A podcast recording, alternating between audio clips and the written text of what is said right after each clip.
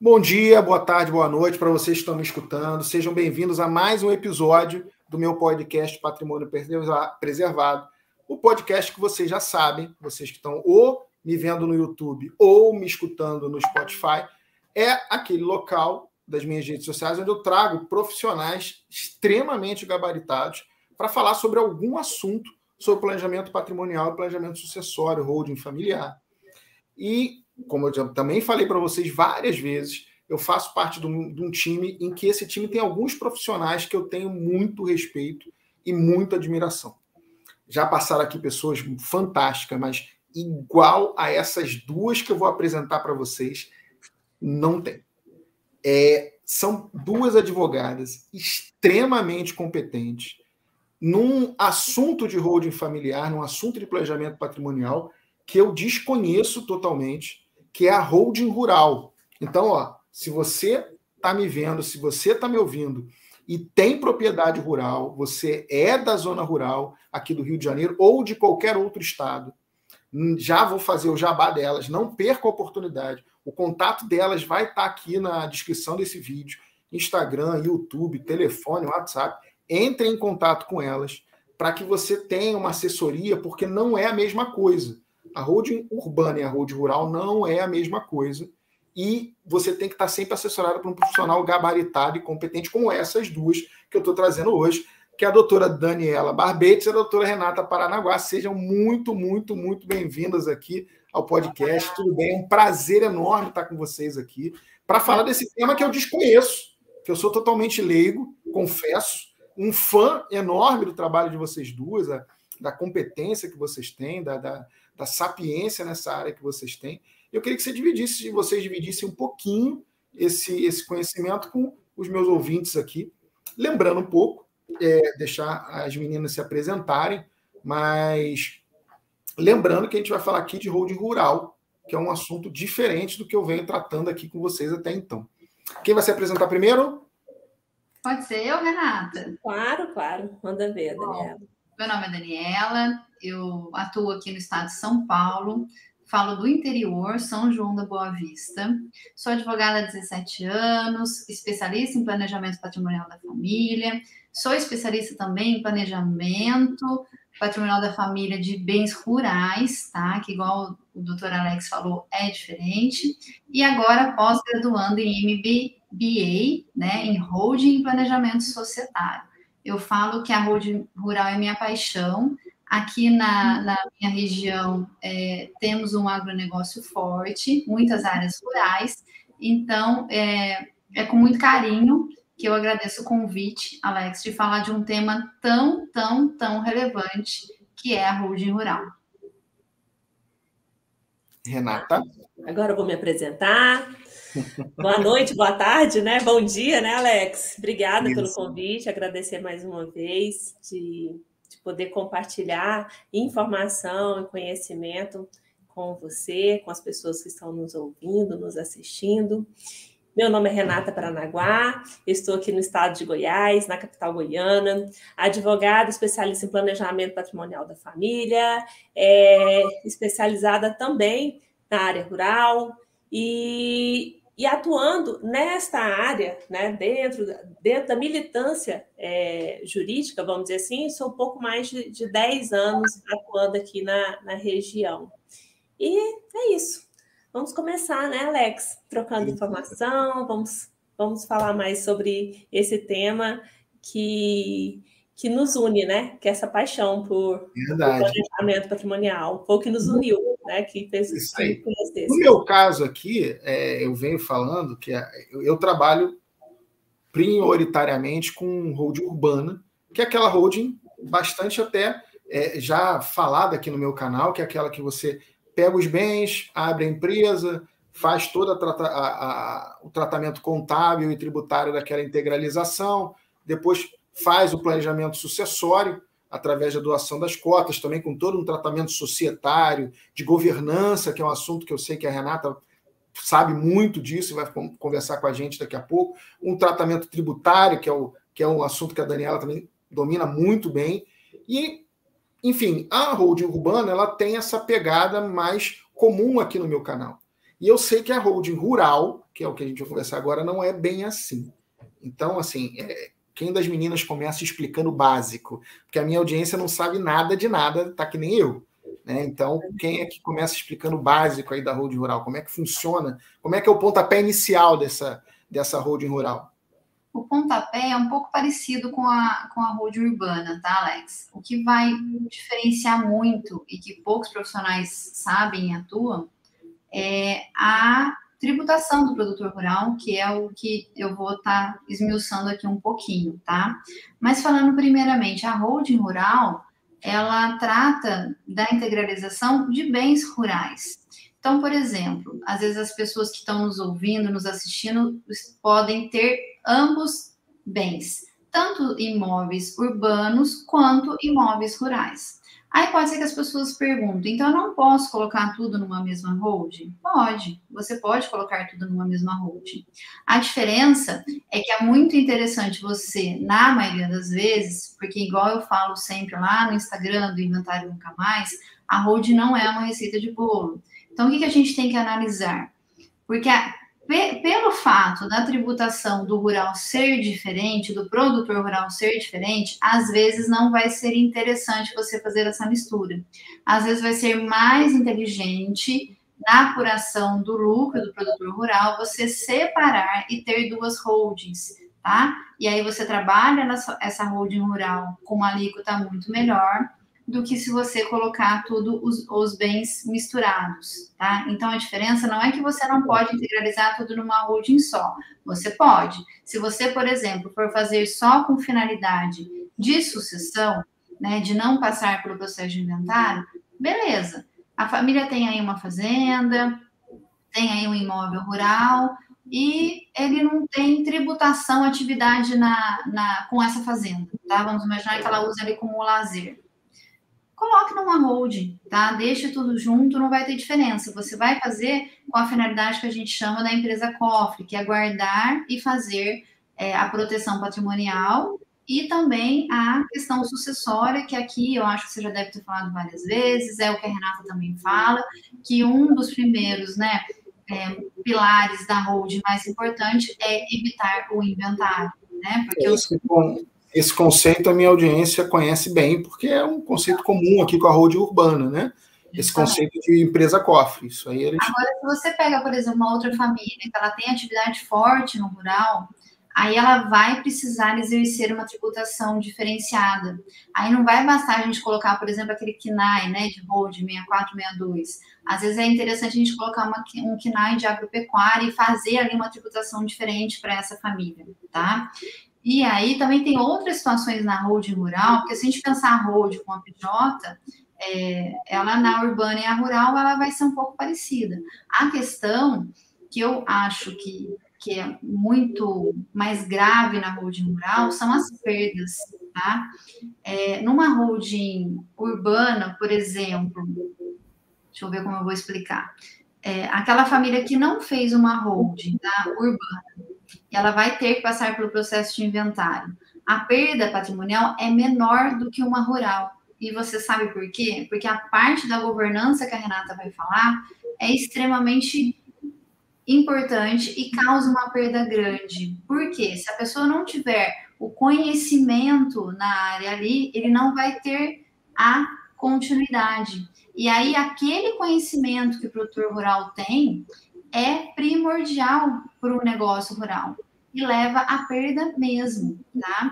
E outra questão que eu gosto muito de tratar é aquele herdeiro que recebe uma fazenda aí, cai no colo, e ele não sabe administrar essa fazenda, ele vai deixar essa fazenda lá parada, concorda comigo? Sim, sim. É como se fosse uma empresa urbana. Se a pessoa não, não sabe administrar. Empresa urbana, para você dar continuidade, a meu ver, é mais fácil do que a rural. Porque aí, enquanto isso fica parado sem nenhum sucessor, é, a perda patrimonial no rural é muito grande, porque ele tem um risco de uma invasão. É, o vizinho que está do lado ele vai querer comprar por um valor muito, muito menor, né? Então, vou jogar a bola para a Renata, senão eu vou falar da governança, que é o que ela tem que falar. E depois ela me devolve para me falar do, do, do, da tributação, que é uma Essa coisa questão... totalmente diferente e que entra na questão do que você me perguntou, o que tem diferente do, do, do urbano para o rural, principalmente a tributação, tá, Alex?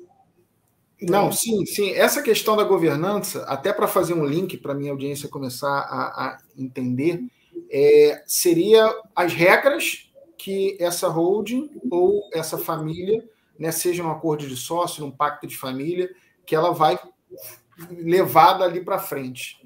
Né? É, eu, eu tenho uma amiga que ela, ela fala que assim é, você é, até um, um, professor ontem numa palestra usou esse mesmo esse mesmo essa mesma conceito de clã né você acaba fazendo fortalecendo aquela família em volta do patrimônio que é uma coisa que o brasileiro não tem muito, muita muita muita digamos assim costume de fazer e você transforma aquele num verdadeiro clã no qual essas regras foram feitas para perpetuar a família e o patrimônio né é, isso bate muito aqui na rural e, e, e é mais ou menos essa a ideia Renata Sim, sim.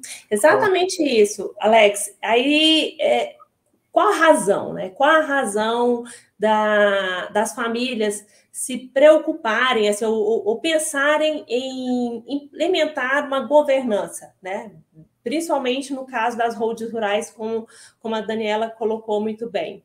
É, é exatamente pela questão da perpetuação do patrimônio, pela, pela questão da gestão, Muitas vezes os, os filhos, né, os filhos do, dos agropecuaristas, as pessoas que viveram né, sempre do, do agro, vamos dizer assim, eles saem, vão para a área, para a zona urbana, vão estudar, procuram profissões muito, muito diferentes das profissões dos patriarcas, e aí, como que fica o negócio?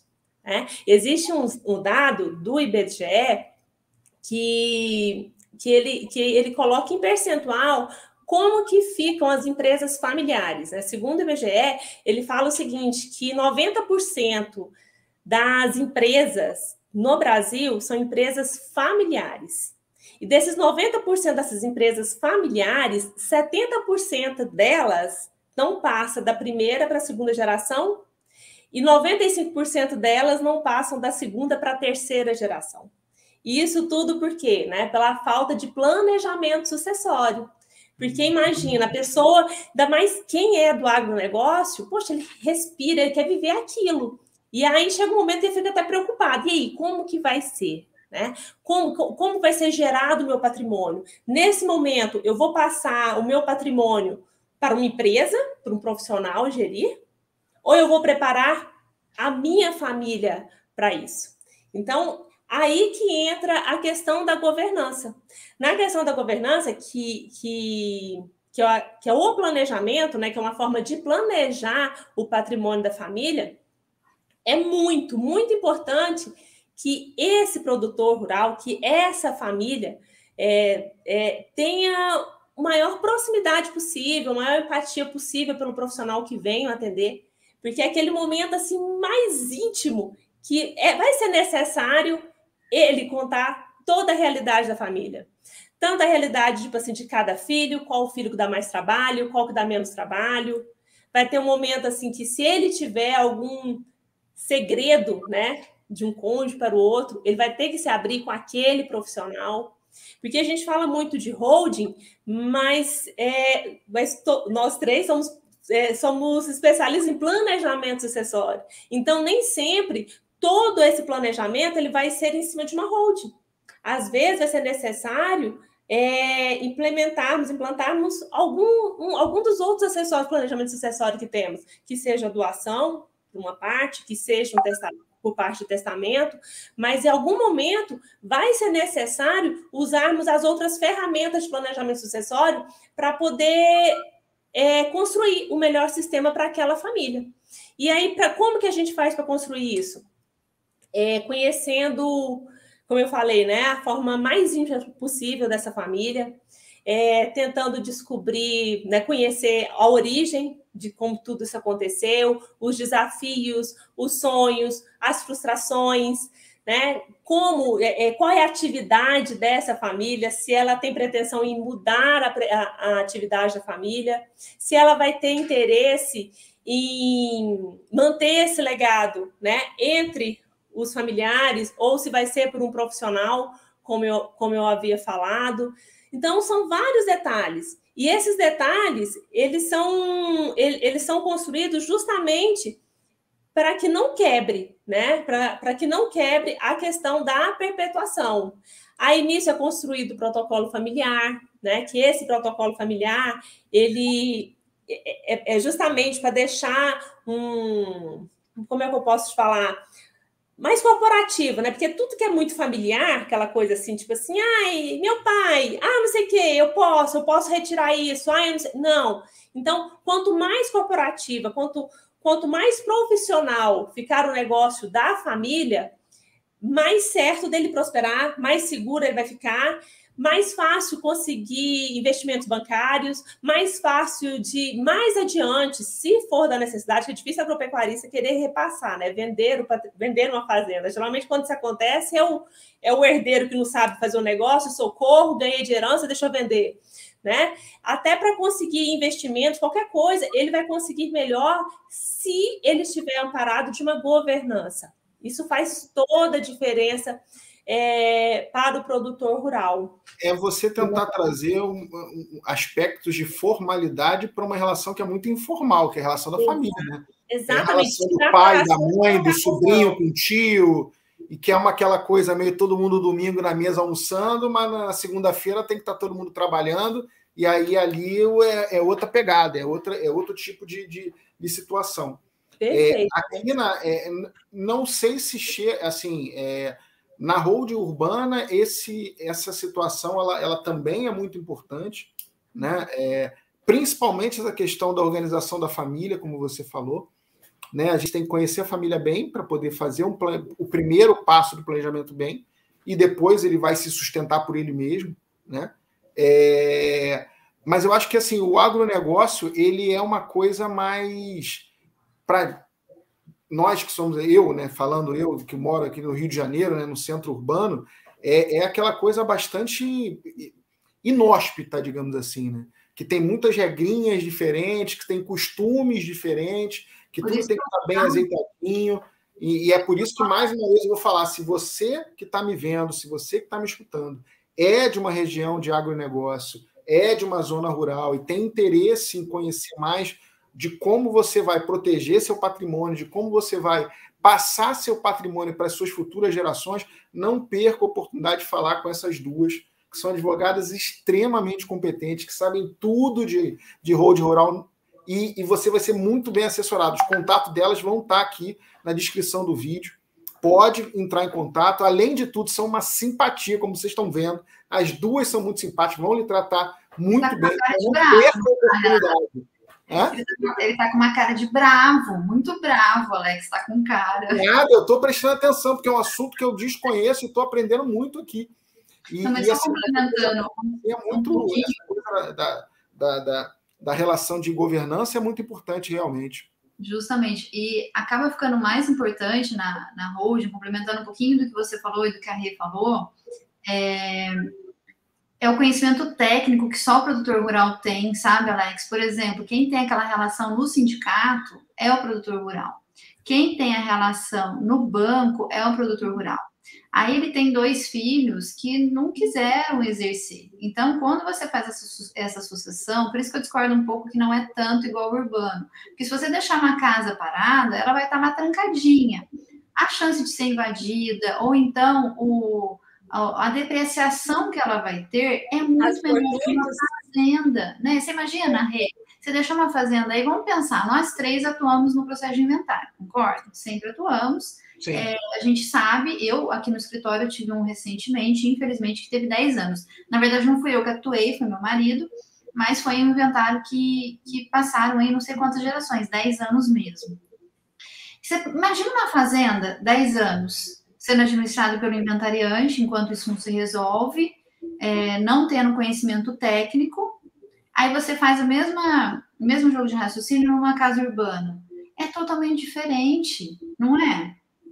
A depreciação é diferente. É diferente. A depreciação é muito diferente. É. é a depreciação urbano ela é contábil praticamente, porque sim, sim. assim o imóvel, a não ser que aconteça algum terremoto, alguma, alguma inundação, o imóvel vai continuar aumentando de valor, porque a zona, se for uma zona urbana é, é, de, de, de imóvel de alto poder aquisitivo, aquele imóvel nunca vai perder o valor.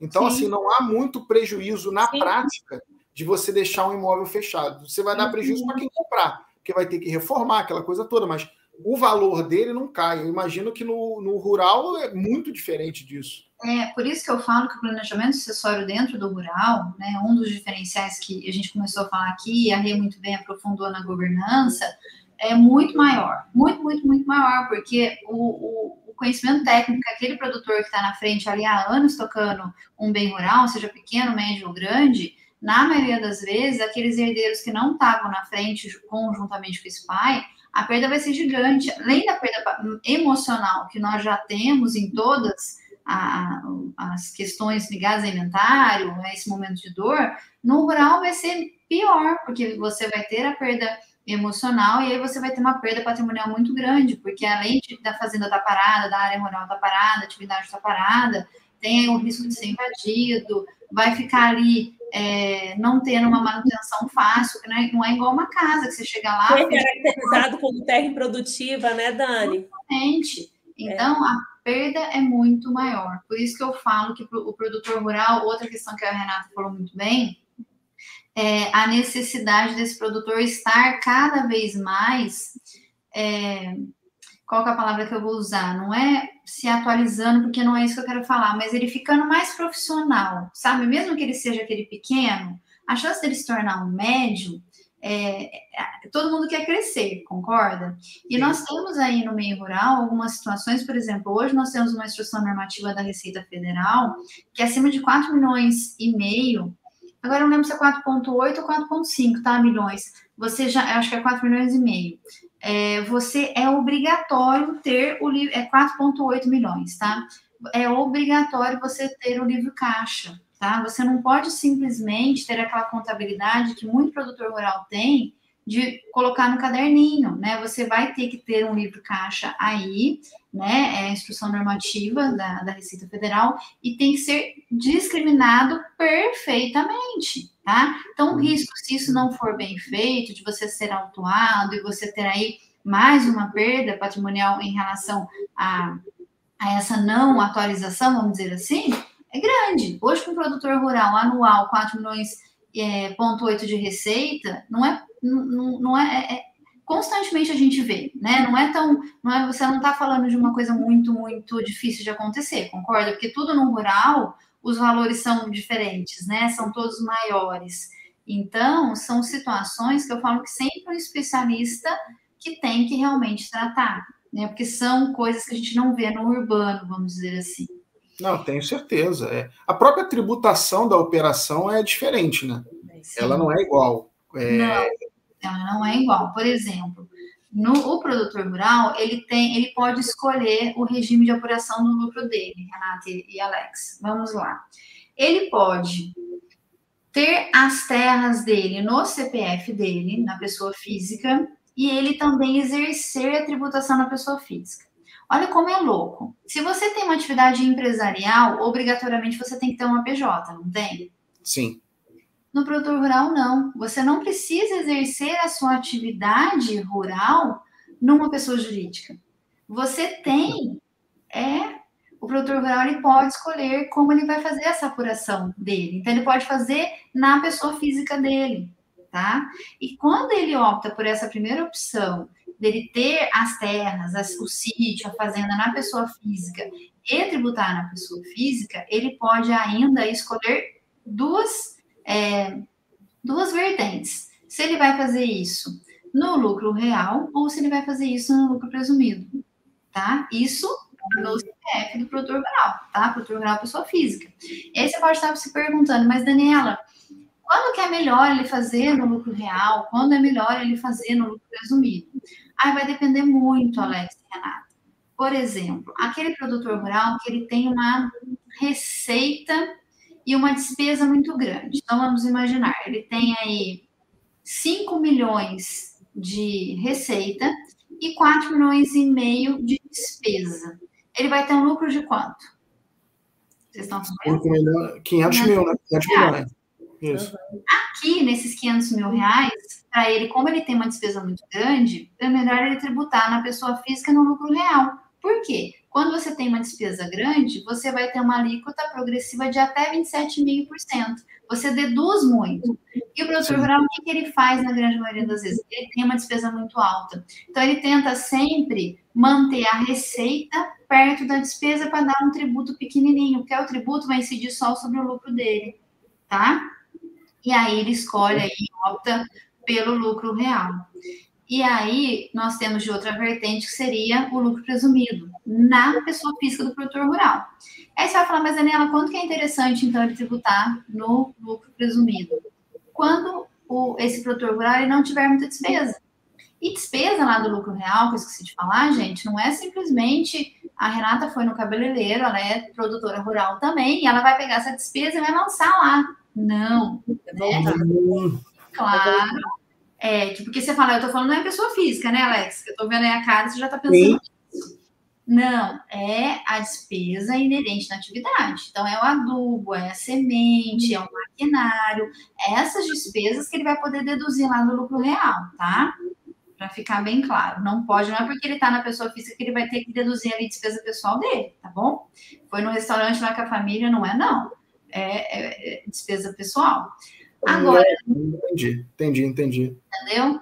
No lucro presumido, a gente já faz uma conta um pouco diferente. Aquele agricultor, aquele produtor rural, que ele não tem tanta despesa assim. Por causa da atividade dele, ele não tem despesa alta. Então, para ele, se ele não tivesse essa prerrogativa do produtor rural, que eu falo que é, é muito boa, né? Porque ele pode escolher, é, ele teria que pagar quanto na, na pessoa física se ele tivesse, né? Dependendo o imposto de renda 27,5%, né? Que é progressiva, né? Então, a mesma alíquota aplica-se aqui, tá? Só que no lucro presumido, para aquele produtor rural que não tem tanta despesa, qual conta que a gente faz? A gente pega só a receita. Então, eu vou usar aquele exemplo dos 5 milhões. Eu uhum. tive uma receita de 5 milhões, mas eu não tive muito, muita despesa eu pego o lucro presumido de 20%, e aí vocês podem estar perguntando por que 20%? Porque a Receita Federal tem lá um índice para as atividades rurais no lucro presumido que é 20%. Então, 20% de 5 milhões dá 1 milhão? 1 milhão. 1 milhão. 1 milhão. A alíquota de 27,5% vai dar 275 mil. Mil, 275 mil. E se você pegasse os 5 milhões e tributasse na pessoa física? Você consegue enxergar a diferença? Como é muito mais benéfico? Porque lá no final, Alex, no lucro presumido, a gente vai chegar a uma, a uma alíquota de 5,5%. E se ele estivesse tributando isso na pessoa física normalmente, como qualquer pessoa, em um milhão, a gente obrigatoriamente está no 27,5%. Olha a diferença que dá, concorda? Sim. Mais interessante que eu acho ainda é que o produtor rural, por exemplo, é, ele pode fazer essa escolha a hora de recolher o tributo. Então, ele tem as cartas todas expostas na mesa. Então, ele fala: puxa, aqui esse ano eu tive muita despesa, então eu vou optar pelo lucro real. Ah, esse ano não, a minha despesa, eu tive muita receita, mas eu não tive tanta despesa. Então, para mim, esse ano vai ser interessante optar pelo lucro presumido. Tá? Que ele pode fazer isso. Ele não é igual a gente, pessoa física, a gente, advogado, a gente tem que recolher o carnê-leão. Sim. Mês. Então, o produtor rural, ele tem aí, dentro do ano, no final, quando ele for recolher um imposto, ele pode fazer essa, essa escolha, tá? E então, aí... então, o produtor rural moderno, ele tem que ter um contador. Ele não pode ter essa... Essencial é essencial. A gente vê assim, muitos produtores, porque que acontece? Quando é uma propriedade muito pequenininha, eles, o que, que eles fazem, Alex? Eles tributam no CPF deles e no CPF do núcleo familiar. Então, eles usam ali um condômino que a gente chama rural familiar e eles distribuem esses, esses, né, essas receitas e despesas no, no CPF do produtor rural. Tá? Do núcleo familiar do produtor rural. Só que aí também tem que ter uma estratégia, tem que ter uma, uma, uma, uma orientação, tá? De pessoa com conhecimento técnico para fazer isso. Porque eles, geralmente, eles, eles eram, tá? É muita receita, muita despesa, fica ali muito próximo e dá um tributo pequenininho. Geralmente 90, sim, 90 não, mas eu vou falar que de 85% do produtor rural que opta pessoa física, pessoa física, ele fica no lucro real por causa disso, tá? A gente vê assim que menos vai para o lucro presumido. E aí eu vou entrar na segunda hipótese, porque nós temos três hipóteses de tributação, tá? No produtor rural. Tá ficando claro ou tá falando muito rápido? Não, eu, eu tenho um pré, assim, eu tô assustado. Eu tenho um preconceito que é um preconceito ridículo meu, confesso, que para mim quando eu falo produtor rural, eu lembro do Mazarop. Precisa conhecer o Goiás, viu, senhora? Ah, eu, se fosse produtor rural com esse meu pensamento é. idiota, eu já estava desesperado querendo ligar para vocês agora, hoje, nesse momento. E o agro, ele está tão assim em crescente que ele carrega o PIB brasileiro nas costas, né? A, Não, sim, a, por isso a, quase 30%, é quase 30% da atividade. Não, é por isso que eu falei que é um, é um preconceito do, do de, de, ridículo da minha parte que não convivo com. Não, porque aqui no Rio não tem esse tipo de, de agronegócio. Pelo menos eu desconheço. Esse a tipo previsão de... Eu estou é assustadíssimo com isso. A previsão de um trilhão, é, eu acho que a, a previsão de movimentação para o ano que vem do agronegócio é de um trilhão de reais, ou seja, é uma máquina não, fenomenal. trilionária. O agrepop, né? Não tem um jargão, o agrepop, o agrepop. É, estou impressionado. E a gente ainda tem mais duas questões para falar aí. É, ou seja, o, o, o, o, produtor que está vendo, escutando a gente, vendo a gente, não se desespere, porque elas têm solução.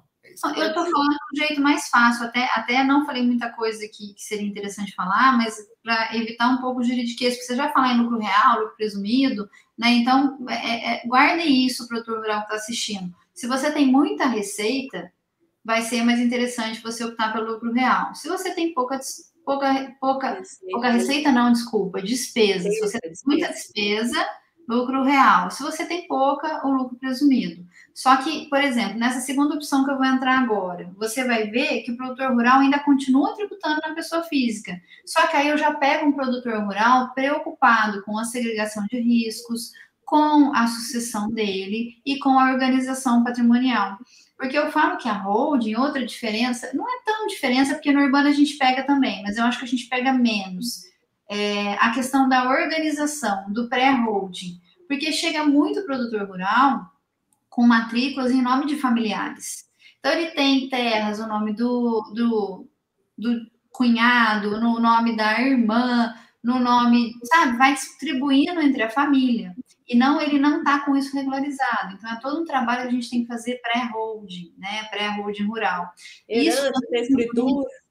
Isso, quando vem um termo de posse, por exemplo, né? Recebeu, regularizou, né? E aí a gente tem outros meios de, de regularizar isso para trazer para a holding rural. E aí eu adentro na segunda. Ações possessórias tradicionais. Sim. Ok. Sim, sim, pode ser, depende, né? Tem que analisar caso a caso, mas sim, possessórias tradicionais, ou então vamos imaginar se ele já tem o tempo ali, geralmente tem um uso capião, né? Que também é uma possessória. Então, a gente tenta regularizar, ou então integraliza só direitos, que a gente pode fazer também. Depende muito da situação do, do produtor rural para a gente ver aí o que, que, é interessante ou não colocar ou não na holding. Entendi. Porque o que acontece, Alex? 90% dos casos do produtor rural vai ser mais interessante ele tributar na pessoa física dele. Tá? Só aquelas realmente, aquelas agroindústrias que já tem aí uma, um outro patamar que vai ser interessante ele, ele tributar na PJ. Você vai entender agora no segundo ponto que eu vou falar. Esse segundo tipo de tributação, que ele continua fazendo isso na pessoa física dele, mas ele tem aí a fazenda, o, a, o sítio tá na holding, entendeu? Ele pega as propriedades, coloca dentro da holding e ele faz a tributação na pessoa física. Você acabou de ver como é favorável você fazer na pessoa física. Se a gente pegar nós aqui, um milhão de reais, 27 mil por cento. O produtor rural ali, ele pode lançar despesa, né? Ou então, se ele não tem, ele opta pelo lucro, o lucro presumido. Né? E aí, a alíquota do, do, do lucro presumido, que é a, o, a, receita vezes os 20%, que eu vou ter a alíquota e vou chegar num resultado de 5,5%, é muito menor que 27,5%. E aí, trago o bem imóvel para dentro da holding familiar e eu tenho aí já um produtor rural preocupado com segregação de riscos, com sucessão, com tudo isso que eu falei, ele pode perguntar, mas e a minha tributação? Porque semana passada mesmo, eu atendi um cliente de um croqui e ele falou, Daniela, eu não vou mais fazer a holding. Eu falei, mas por que, fulano? Ele falou, ah, porque eu conversei com vários produtores rurais aqui de uma cidade vizinha minha e todos têm holding, então, ó, na tributação. Eu falei, fulano, mas é porque a pessoa que fez a holding dele provavelmente não era um especialista, porque não era para ele estar tributando na holding. Ele devia estar tributando como ele estava, na pessoa física. Então, quando chega o produtor rural para mim e para a Renata, que nós temos parceria, a primeira pergunta que a Renata faz é: como está a sua tributação? Tá legal na pessoa física, né, Rê? Uhum. Se ele responde que sim, a gente não vai mexer na tributação dele dentro da holding, a gente vai fazer só a sucessão dele. Por isso que eu falei lá no começo que era, que era esse ponto diferente, entendeu? Hum, e entendi. A gente tem N situações que podem acontecer, que vou tentar falar bem rapidinho. É, esse produtor rural, essas terras, né, ele, ele não estão arrendadas ou ele não tem um contrato. E aí, como que ele vai exercer a atividade dele? A holding cede a nua propriedade para o produtor rural através de um contrato aí de comodato e esse produtor rural ele vai exercer a atividade rural, tá? Ele vai continuar tributando na pessoa física. Aí pode acontecer igual aconteceu com o meu cliente, ele estava com as terras arrendadas. O arrendo é uma das exceções, que é um dos contratos que é mais interessante a gente ter dentro de uma pessoa jurídica. Porque no arrendamento, como que ele é tratado dentro do arrendamento rural, né? O arrendamento, falando rapidinho, é aquele contrato que uma parte cede a outra, uso e gozo de uma área por determinado tempo ou não, né? Então, vamos imaginar que essa pessoa aqui, desse arrendo, vocês perceberam alguma coisa com a locação? Parece uma locação, parece? Parece uma locação. Então, aqui o produtor rural, ele perde a prerrogativa de escolher a apuração do lucro dele. No arrendo, ele tem que aplicar a alíquota progressiva até 27,5%. Aí o que, que a gente vai fazer? A gente vai jogar esse contrato dentro da PJ, porque eu consigo derrubar essa alíquota de 11% a 14%. É muita informação, né? Chato. Não, não, não, mas é, é, é interessante para as pessoas começarem. Esse sistema ele é mais ou menos similar ao que a minha audiência está acostumada a entender da, quando ele tem aluguéis no, no Isso. urbano. Muito que é o, bem. A, a dinâmica da, da, da, célula operacional e da é célula. a mesma. Os meus, Sim. os meus, isso. os meus a minha no contrato do arrendo. Isso, isso, isso mesmo. Ele, Por isso, isso que eu falo que a natureza é parecida. Só que aí, se a gente mudar o contrato, Alex, se ele for o contrato que a gente faz assim, por exemplo, eu e Renata, somos da mesma família, integralizamos. Ah, vou fazer um empréstimo gratuito aqui, beleza. Na Road eu posso fazer isso, tá? Uhum. Mas vamos imaginar que eu tem, não tenho um contrato de arrendo, eu tenho um contrato de parceria. A Renata é fazendeira e eu sou trabalhadora braçal da atividade rural. A Renata, da mesma forma do contrato de arrendo, ela vai ceder, tá? Para mim. Uhum. Para mim, não. Na verdade, nós temos uma parceria, tá? E nós, ela vai ceder a terra nua e eu vou entrar com, a, com, com o trabalho da atividade rural. Qual que é a diferença com o arrendo? Que é muito importante a gente falar aqui. Lá no arrendamento, nós não temos divisão de riscos, de prejuízos. Na parceria, obrigatoriamente eu tenho que ter. E por que, que isso é importante? Porque no contrato de parceria acontece o contrário.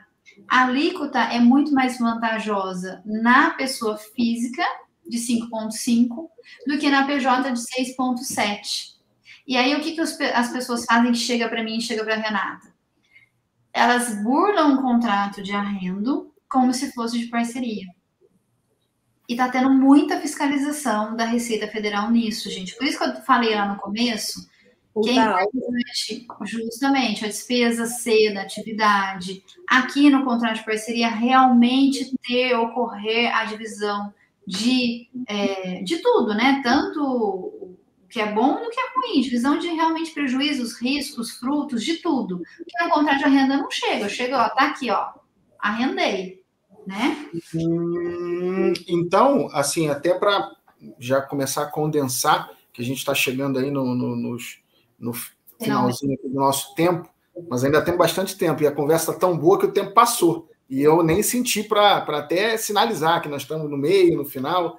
É, então, uma das diferenças maiores aqui é que, a, porque quando eu falo de planejamento patrimonial, eu sempre é, finco o planejamento em três grandes pilares, que é a organização do patrimônio, que é onde você vai maximizar aquela receita e diminuir a carga tributária dela ou financeira, dependendo do caso.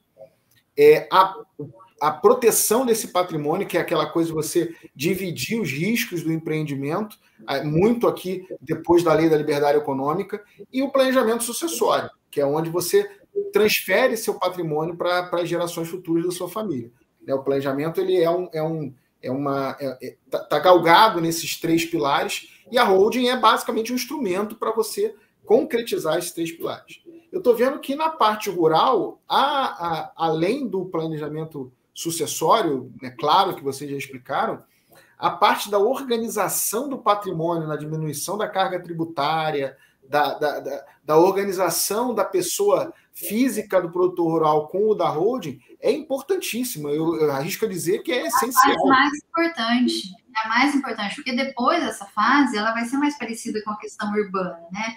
O pré-holding do produtor rural, que atividade que ele exerce, para você ter uma noção, Alex, é, igual eu falei, que é mais vantajoso, em regra, tributar na pessoa física. Mas, por exemplo, soja, eu posso ter uma suspensão da, do, do PIS e da COFINS é, e a minha tributação ser mais interessante dentro de uma PJ. Nossa, eu sumi, gente. Vocês estão me vendo? ah, não, para mim eu sumi. Peraí que eu sumi, gente. Aguenta aí, voltei. O meu computador apagou e voltou. Ah. É, coisas de computador de Daniel. Só ele entende. Mas voltando, então, o, o, o, produtor rural é muito de cada atividade. Uma outra coisa que eu gosto muito de citar é a tributação do gado. Quando chega, por exemplo, eu e a Renata, nós pegamos aí um caso. Vamos integralizar os gados ou não vamos integralizar os gados? Depende, né? Esse gado, ele vai ser para exportação? Da exportação, ele vai direto para o frigorífico? Vai ficar mais legal na, na PJ. Em regra, o gado fica mais legal na BF, tá? Tirando o gado reprodutor, o uso do sêmen, que a gente pode pôr imobilizado, aí é mais interessante na PJ. Mas, em regra, gado, maquinário, o produtor rural tem muito benefício maquinário, muito, muito, muito na pessoa física dele. Então, é outra coisa que eu discuto, o maquinário tem perdas, né, conforme vai sendo utilizado, ainda mais no aspecto né, rural, que tem um desgaste do tempo, né? Então, em regra, é, a questão do, do, rural tem que ser muito, muito analisada com muito cuidado, o, o Alex, porque às vezes uma atividade muda tudo. Então, essa parte aí, é, eu posso fazer um paralelo à, àquele pilar que eu chamo de proteção do patrimônio, porque aqui no, no urbano você tem a tendência o quê? A dividir, a proteger o patrimônio das atividades empresárias que aquele patriarca ou matriarca ou a família como um todo exerce quando ele tem uma atividade, seja uma indústria, um comércio, uma prestação de serviço, você destaca aquele, aquele patrimônio para uma holding para você separar o risco, para você, num revés econômico, financeiro, um plano de governo mal, mal desempenhado, você não tem uma perda patrimonial que você, de anos que você já construiu. Pelo que eu estou vendo, então, o produtor rural, a, a segregação de risco é inclusive na pessoa dele faz sentido abrir uma holding e colocar os imóveis do produtor rural numa pessoa jurídica e deixar a carga tributária, por exemplo, e a operação na pessoa física do produtor Exatamente. rural. Exatamente. A maioria das holdings, porque eu falo assim, que ou o produtor rural tem aquela mentalidade ainda muito iniciante, que está tudo na PF, e aí isso vem migrando muito para essa nova tendência de mudança de paradigma, que é trazer mesmo os imóveis, porque o produtor rural tem todos esses riscos que você falou, Alex, e mais a perda da plantação por um, né, um fortúnio aí, né, um caso fortuito, quer dizer, é grande, não é, gente? Quantas vezes, né, gente, eu, eu, eu sempre trabalhei com rural, eu sempre gostei, eu tive casos aqui de, de clientes meus, de pegar aquela crise de 2008 com soja, com grãos, perdas tremendas. Enorme. Então, se está tudo esse risco segregado numa pessoa jurídica, está mais protegido, concorda comigo? Sem dúvida. Eu acho que essa é a grande mensagem aqui.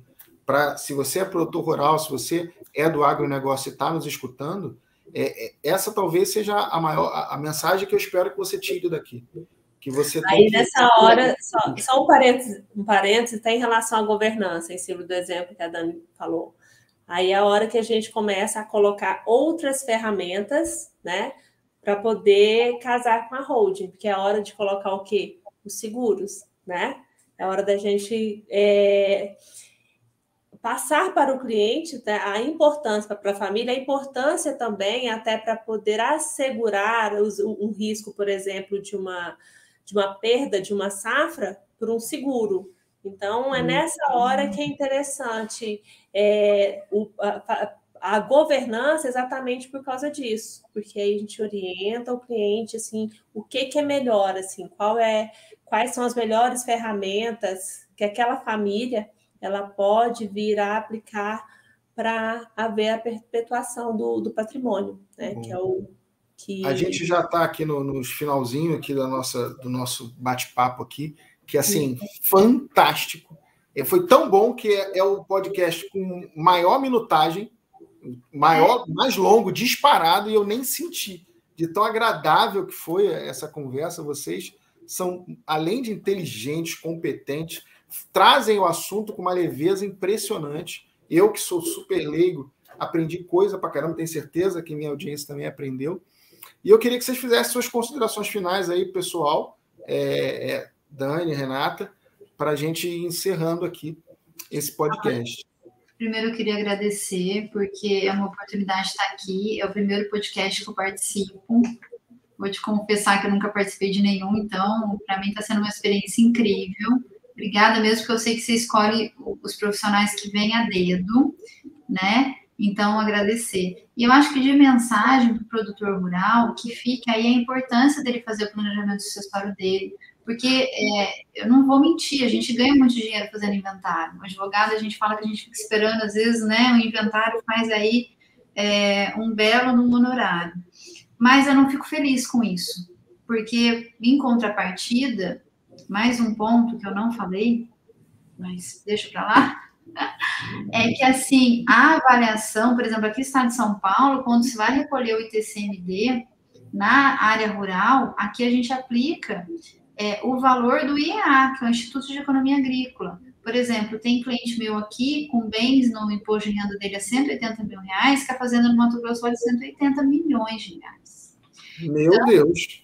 Sim eu tenho e te mostro uma hora que realmente foi de fazenda, de herança e realmente teve esse boom.